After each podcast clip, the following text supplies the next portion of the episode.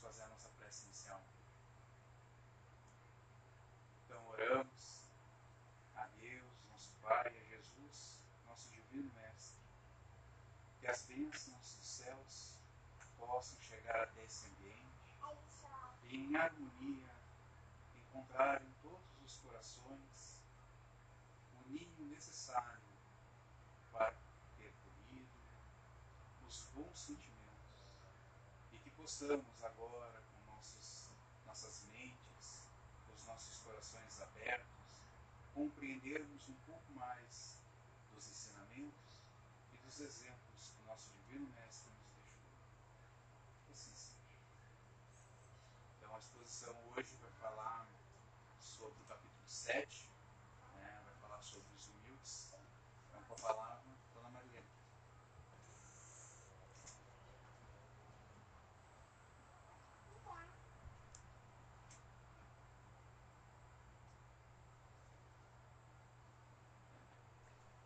Mais uma vez, então, boa noite.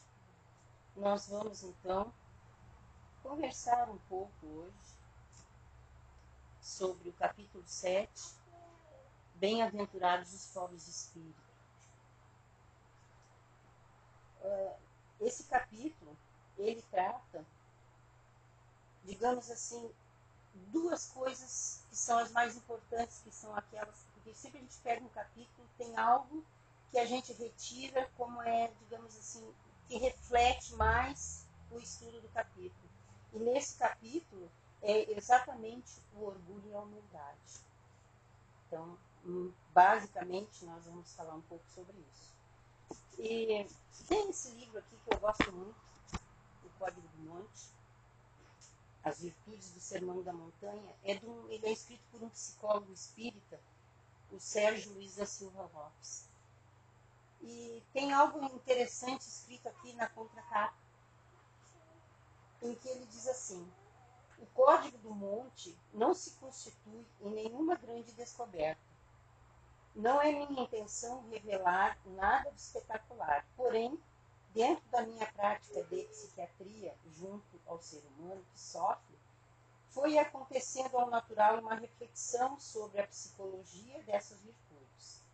Muitos autores já têm escrito sobre o assunto de forma grandiosa, cada um apresentando o seu enfoque. O presente estudo também nasceu a partir de reflexões que surgiram após algumas conferências sobre esse tema que sempre me encantou. No Sermão da Montanha, ele haveria de entoar a mais bela página moral já ouvida no planeta. E ele diz essa frase, que realmente é uma frase que marca muito. Se todos os livros da humanidade perecessem, e se só se salvasse o sermão da montanha, nada estaria perdido. Exatamente, nada estaria perdido. Porque só com as bem-aventuranças que Jesus nos deixou, bastaria para que nós pudéssemos compreender todas as questões que nos envolvem enquanto espíritos imortais nesse mundo nessa escola que nós estamos, que é a Terra. A grande escola, por onde todos nós precisamos passar, e o mais importante, nós precisamos, ao final do tempo, sermos aprovados. As provas são muitas, e nós temos que passar por todas elas e irmos sendo aprovados até a prova final, aquela que também tem na escola, sabe, né? A gente passa provas, prova e ah, tem uma prova final. Então, é mais ou menos isso. E esta página de hoje é uma das bem-aventuranças que Jesus nos deixou lá no Código do Monte. Então, lá no Sermão da Montanha, o que, que significa né, bem-aventurança? Na filosofia grega, dizer felicidade. A felicidade é o fim último e supremo bem do homem, o que constitui o verdadeiro sentido da sua vida, ou seja, o que todos nós buscamos, o que todos nós queremos, todos nós queremos felicidade. Então, as bem-aventuranças, bem-aventurança significa isso. Em hebraico quer dizer em marcha. E a infelicidade é estar parado. Parado sobre a imagem, parado sobre os sintomas, parado sobre as memórias. Então vejam bem. em marcha, não podemos parar. Estamos em marcha, sempre andando e buscando a renovação, a melhoria, a evolução. Então, o sermão da montanha foi pronunciado por Jesus no alto de um monte em Cafarnaum. E nele Jesus faz uma síntese das leis morais que regem a humanidade. E por isso, diz o Sérgio Lopes ali, se nenhum outro livro existisse, apenas o Sermão da Montanha, isso nos bastaria. Exatamente porque aí Jesus nos deixa um resumo, uma síntese de todas as leis morais, as leis de Deus que regem a humanidade. Aquelas leis que, por mais que nós achemos que não, estão registradas na nossa consciência e que ninguém de nós pode dizer que não sabe. Nós podemos até fazer coisas contrárias a essa lei, mas ela está na consciência e nós sabemos o que é o certo e o que é o errado, mesmo que lutemos contra isso. Emmanuel, no livro Pai Nosso, psicografia do Chico Xavier, ele nos fala isso aqui.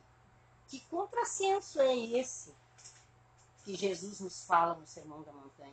Felizes os pobres em espírito, felizes os que choram, felizes os injustiçados, felizes os que têm fome e sede de justiça, felizes os que sofrem perseguição. Aonde está a felicidade disso?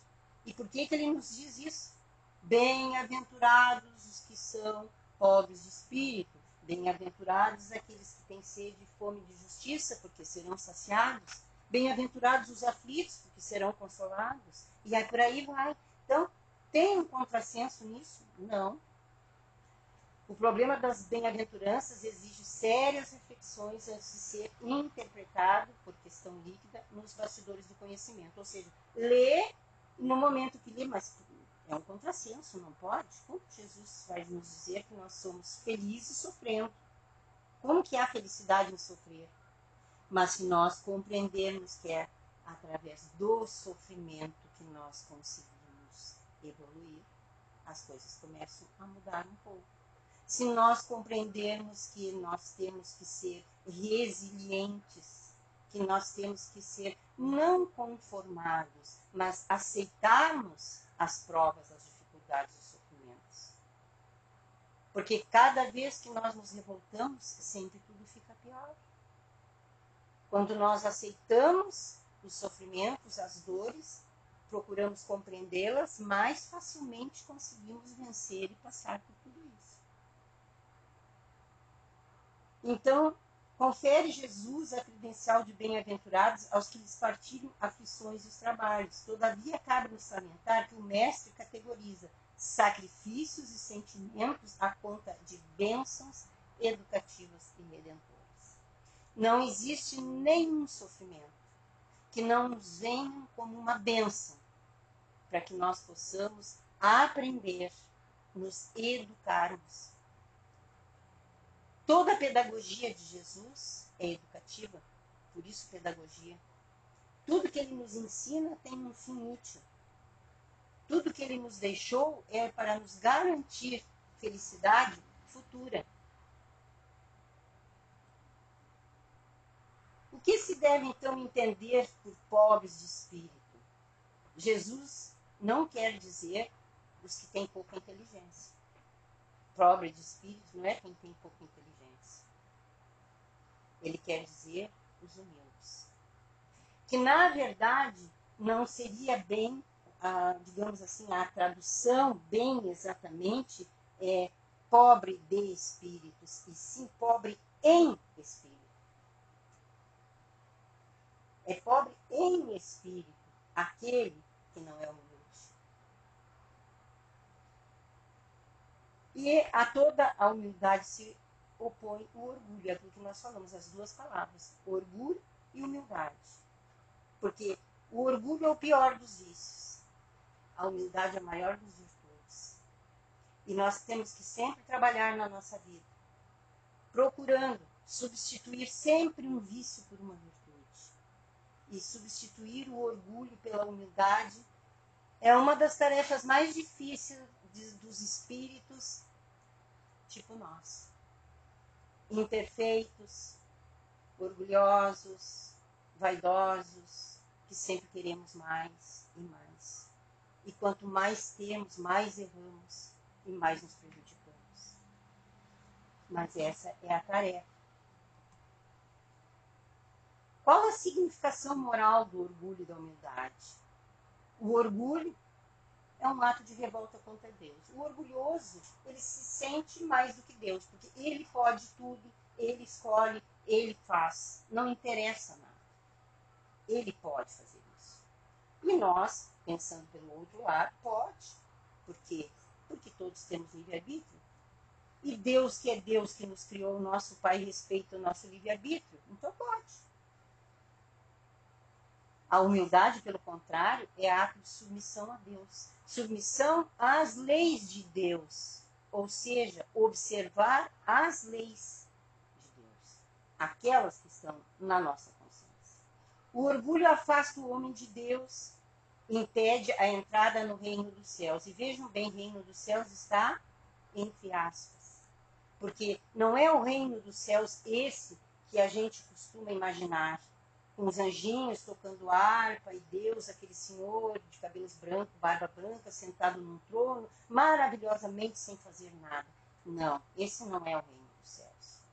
O reino dos céus significa nós podemos estar em lugares onde iremos continuar trabalhando no bem, onde iremos encontrar paz, alegria, felicidade, sim, em fazer o bem. Esse é o reino lá no capítulo 2, quando Jesus fala que meu reino ainda não é deste mundo, ele diz por quê? Porque os homens ainda não sabem se amar. Os homens ainda têm orgulho, têm vaidade. E enquanto isso existir, não existe o reino de Deus, não existe o reino dos céus. Então, o reino dos céus é aquele local onde todos se amam porque se sentem iguais. Todos somos filhos de Deus perante Ele todos somos iguais. A humildade, ao contrário, né, aproxima o homem de Deus, facilita chegarmos a esse local de descanso e de paz. O orgulho impede a aceitação do mundo espiritual e da existência de Deus. Orgulhoso geralmente falar para ele em vida futura, vida depois da morte, a continuidade, é muito raro ele acreditar. Às vezes até diz que sim, mas lá no seu interior, dificilmente. Porque se ele é o melhor, o que, que vai ter melhor do que ele e a vida dele depois? Nada. A humildade facilita essa aceitação. A gente passa a realmente acreditar e confiar em Deus e nos seus desígnios a gente passa a sentir a presença de Deus junto de nós. E a gente passa a ter certeza que nunca estamos sozinhos, porque Deus está conosco sempre. Como ser o maior na terra e no mundo espiritual? Na terra, a gente é o maior se se fizer pequeno, conforme diz Mateus lá no capítulo 18, no versículo 1 a 5. Se a gente se fizer pequeno aqui, ou seja, observar as leis de Deus, ser humilde, ser caridoso, isto é ser pequeno. Como Jesus disse, tudo aquilo que fizerdes a um dos menores dos meus irmãos, a mim o estás fazendo. Então, é o se fazer pequeno. Esse será maior no mundo espiritual. Se fizer servo, próprio Mateus, no capítulo 20, nos versículos 20 a 28. Se fazer servo não é se fazer escravo, é se fazer servo de si mesmo, do seu orgulho, da sua vaidade, trabalhar contra isso, procurando ser melhor. Eu preciso hoje ser melhor do que eu fui ontem. E amanhã eu preciso ser melhor do que eu sou hoje. É isso é se fazer servo. Servo da observância das leis de Deus é servo não do outro, é de mim. Porque enquanto eu mantiver em mim orgulho, vaidade, todas, esse, todos esses vícios, as virtudes não entrarão no meu coração e na minha mente. Então eu preciso me fazer servo de mim mesmo para poder me modificar. E aí então serei maior no mundo espiritual. Se fizer escravo, da mesma forma, está dentro do mesmo capítulo 20 do Mateus. Quando eu consigo vencer a mim mesmo, eu posso ser o primeiro.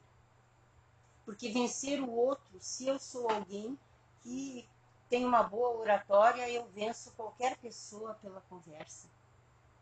Mas de vencer-se a mim mesmo. E ao vencer-se lá na minha consciência, ao vencer-me dos meus erros, a reconhecer os meus erros, a reconhecer o que eu preciso me modificar. Então, eu preciso sim me fazer escravo do bem, escravo da minha consciência que me diz o que está errado e a partir daí começar a modificar para poder ser o primeiro no reino dos céus. Porque no reino dos céus o primeiro é aquele que chegou lá na festa e não chegou e sentou no primeiro lugar, como nos diz nesse capítulo do Evangelho. Ele foi lá e sentou lá no último lugar. Por quê? Porque se ele senta no primeiro, pode acontecer que o dono da festa chegue e diga: Olha, meu irmão, tu estás no lugar equivocado, esse lugar não é para ti, é para outra pessoa. E então tu te retira. Então já Sabendo disso, o que, que ele faz? Ele já vai para o. E deixa o primeiro livre para que o dono da festa coloque lá sentado quem ele julgar, ou que chegue então para ele e diga: Meu amigo, eu estava te aguardando, aquele lugar é para ti. Que é o que nós esperamos aconteça conosco no mundo espiritual. Dos nossos amigos, os benfeitores, eles digam: Olha, tu chegaste, tu estás aqui? Não, pode entrar. Entra. Tem um lugar para ti. Então é isso aí. Né? E aquele que se eleva será humilhado. Porque diz o Evangelho que todos nós que aqui na terra recebemos todos os louros, todas as vitórias, todas as maravilhas, já recebemos aqui, não necessitamos do outro lado. Então, ser humilhado no mundo espiritual, como aquela rainha que achou que sendo rainha na terra, a rainha chegaria no mundo espiritual, e quando chega lá, ela se vê menos do que aqueles que eram seus empregados. Isso é se sentir humilhado.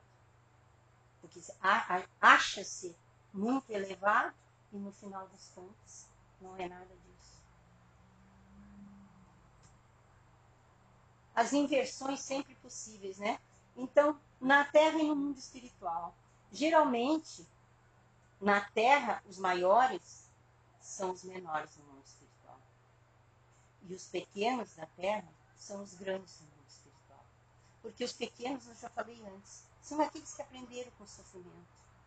São aqueles que aprenderam a ser humildes de coração. Então, no mundo espiritual serão grandes. Grandes porque estarão prontos ao trabalho no mundo espiritual, a viver no bem e trabalhar no bem sempre numa encarnação, vem numa elevada posição, e noutra encarnação, em ínfimas condições. Numa vem em posição inferior e noutra em posição elevada. Isso acontece conosco. Consequentemente, nós hoje estamos aqui em uma determinada situação, digamos assim, na, na sociedade. Muitos de nós, pode que tenham sido em outras encarnação, em outra situação, pessoas muito ricas de dinheiro, de poder, como também pode ser que tenhamos sido mais miseráveis no sentido do que o que nós somos hoje. Então, nós não sabemos. Não quer dizer que porque hoje nós estamos numa situação social elevada, nós somos os melhores. E nem tampouco se estamos em uma condição mais inferior, somos os piores. Nós estamos exatamente nas condições necessárias para o nosso aprendizado e a nossa evolução moral. Às vezes nós precisamos estar numa situação elevada para saber utilizar bem o dinheiro que temos auxiliando os outros. Como um exemplo, pessoas que têm dinheiro abrem uma grande empresa, dão um emprego a uma infinidade de pessoas e tratam bem aos seus empregados, valorizam os seus empregados. Então, são as formas que nós temos, vindo numa situação ou noutra situação, de qualquer forma evoluirmos no mundo. As divinas concessões, né? Deus dá aos humildes o segredo dos céus, aos sábios e aos prudentes os segredos da terra. Então, nessa passagem aí do Evangelho, né, Jesus nos diz isso, que ainda bem que Deus, que o Pai, né, não deu aos sábios e aos prudentes os segredos da terra, e sim aos humildes de coração. Porque eles sim vão fazer a diferença. Então, Deus não põe a luz sobre o alqueire. O orgulho é a catarata que eles estão da visão. Deus não lhes quer abrir os olhos à força. Médico hábil, Deus lhes corrige primeiro o orgulho. Às vezes nós passamos por um sofrimento e vem outro e outro, e parece que os sofrimentos não têm fim. Mal acaba, se resolve uma questão, vem outra. E assim vai. Por quê? Por que será? Porque nós não paramos para pensar nisso. Nós só nos revoltamos contra Deus e achamos que Ele é injusto conosco, sempre nos dando dificuldades e sofrimentos. Quando, na verdade, o que, que Deus está fazendo conosco? Está nos dando o ensinamento de que nós precisamos nos modificar, que nós precisamos deixar de lado o orgulho, que nós precisamos ser humildes de coração. Então, para corrigir o orgulho, muitos sofrimentos vêm. Algumas características, então, dos orgulhosos né, e dos humildes. O orgulhoso procura o primeiro lugar em tudo. Quer sobrepor-se aos outros, porque ele sempre é melhor. Ele sempre sabe mais. É indulgente para tudo o que o lisonjeia. Acredita-se infalível e revolta-se contra Deus. Sim, ele é o que tudo sabe, o que tudo pode. Quem é Deus? Se ele é mais. Ele toma as decisões, ele pode. Ao contrário, humilde o que faz suporta humilhações com coragem. Quantas vezes na nossa vida já pode ter acontecido, por exemplo, conosco mesmo, com pessoas conhecidas, com familiares nossos? Quantas vezes vieram humilhações e grandes humilhações? E soubemos calar e soubemos suportar com coragem, porque o silêncio é sempre o melhor, o mais sábio é o silêncio e se suporta. O humilde se faz pequeno, ele não se acha melhor que ninguém. Ele sabe que ele não é pior que os outros, mas ele também sabe que não é melhor que ninguém. Então ele nunca, nunca se considera superior, é submisso a Deus. Ele procura observar as leis de Deus. É generoso e caridoso sem ostentação. O humilde dá, como diz aquela outra passagem do Evangelho, né? Faça a vossa mão direita aquilo que dê a vossa mão direita aquilo que a esquerda não saiba. Ou seja, fazer o bem pelo bem sem ostentação. E não dar quando tem alguém que está vendo e vai dizer, ah, não, mas foi o fulano que deu, ah, mas o fulano doa, ah, não. Ele faz com simplicidade, com humildade, não para aparecer. Porque, na verdade, quando se auxilia, por que, que precisa o nosso nome aparecer? O que, que é o importante? Não é o auxílio que se deu e que a pessoa que recebeu conseguiu solucionar os seus problemas, as suas dificuldades? Às vezes, até quando a gente dá uma palavra de conforto, de consolo, precisa se dizer aos quatro cantos do mundo que a gente deu uma palavra de conforto e consolo? Não. Importante que a pessoa que ouviu se sentiu bem, ficou satisfeito, conseguiu, pelo menos por alguns instantes, melhorar, ter uma outra visão.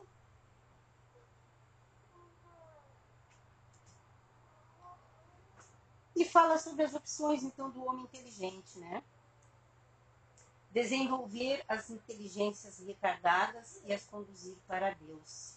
Ou seja, auxiliar não só no seu adiantamento, mas no adiantamento de todos aqueles que lhe estejam ao redor.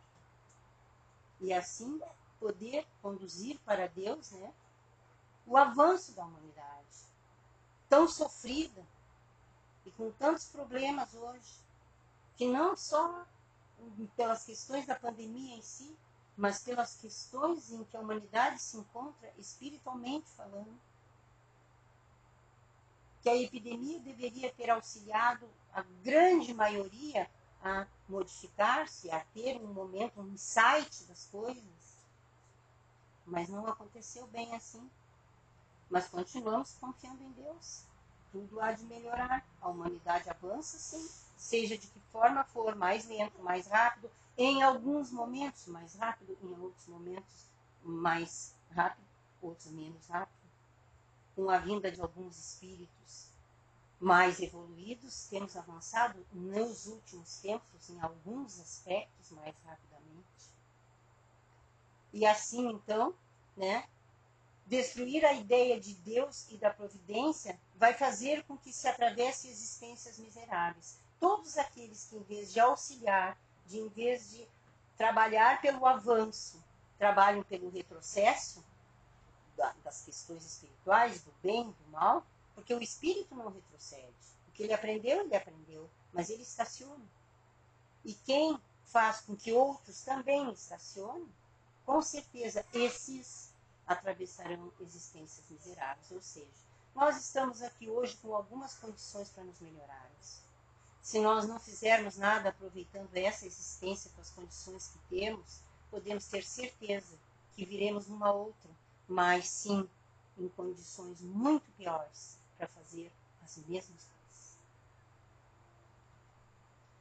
E agora, então, vamos colocar aqui uma, uma mensagem que ela, ela tem bastante a ver com isso que nós falamos e esperemos que cada um de nós possa refletir a importância de sermos humildes, de fazermos assim como o benfeitor desta casa, Francisco de Assis viver na humildade e simplicidade.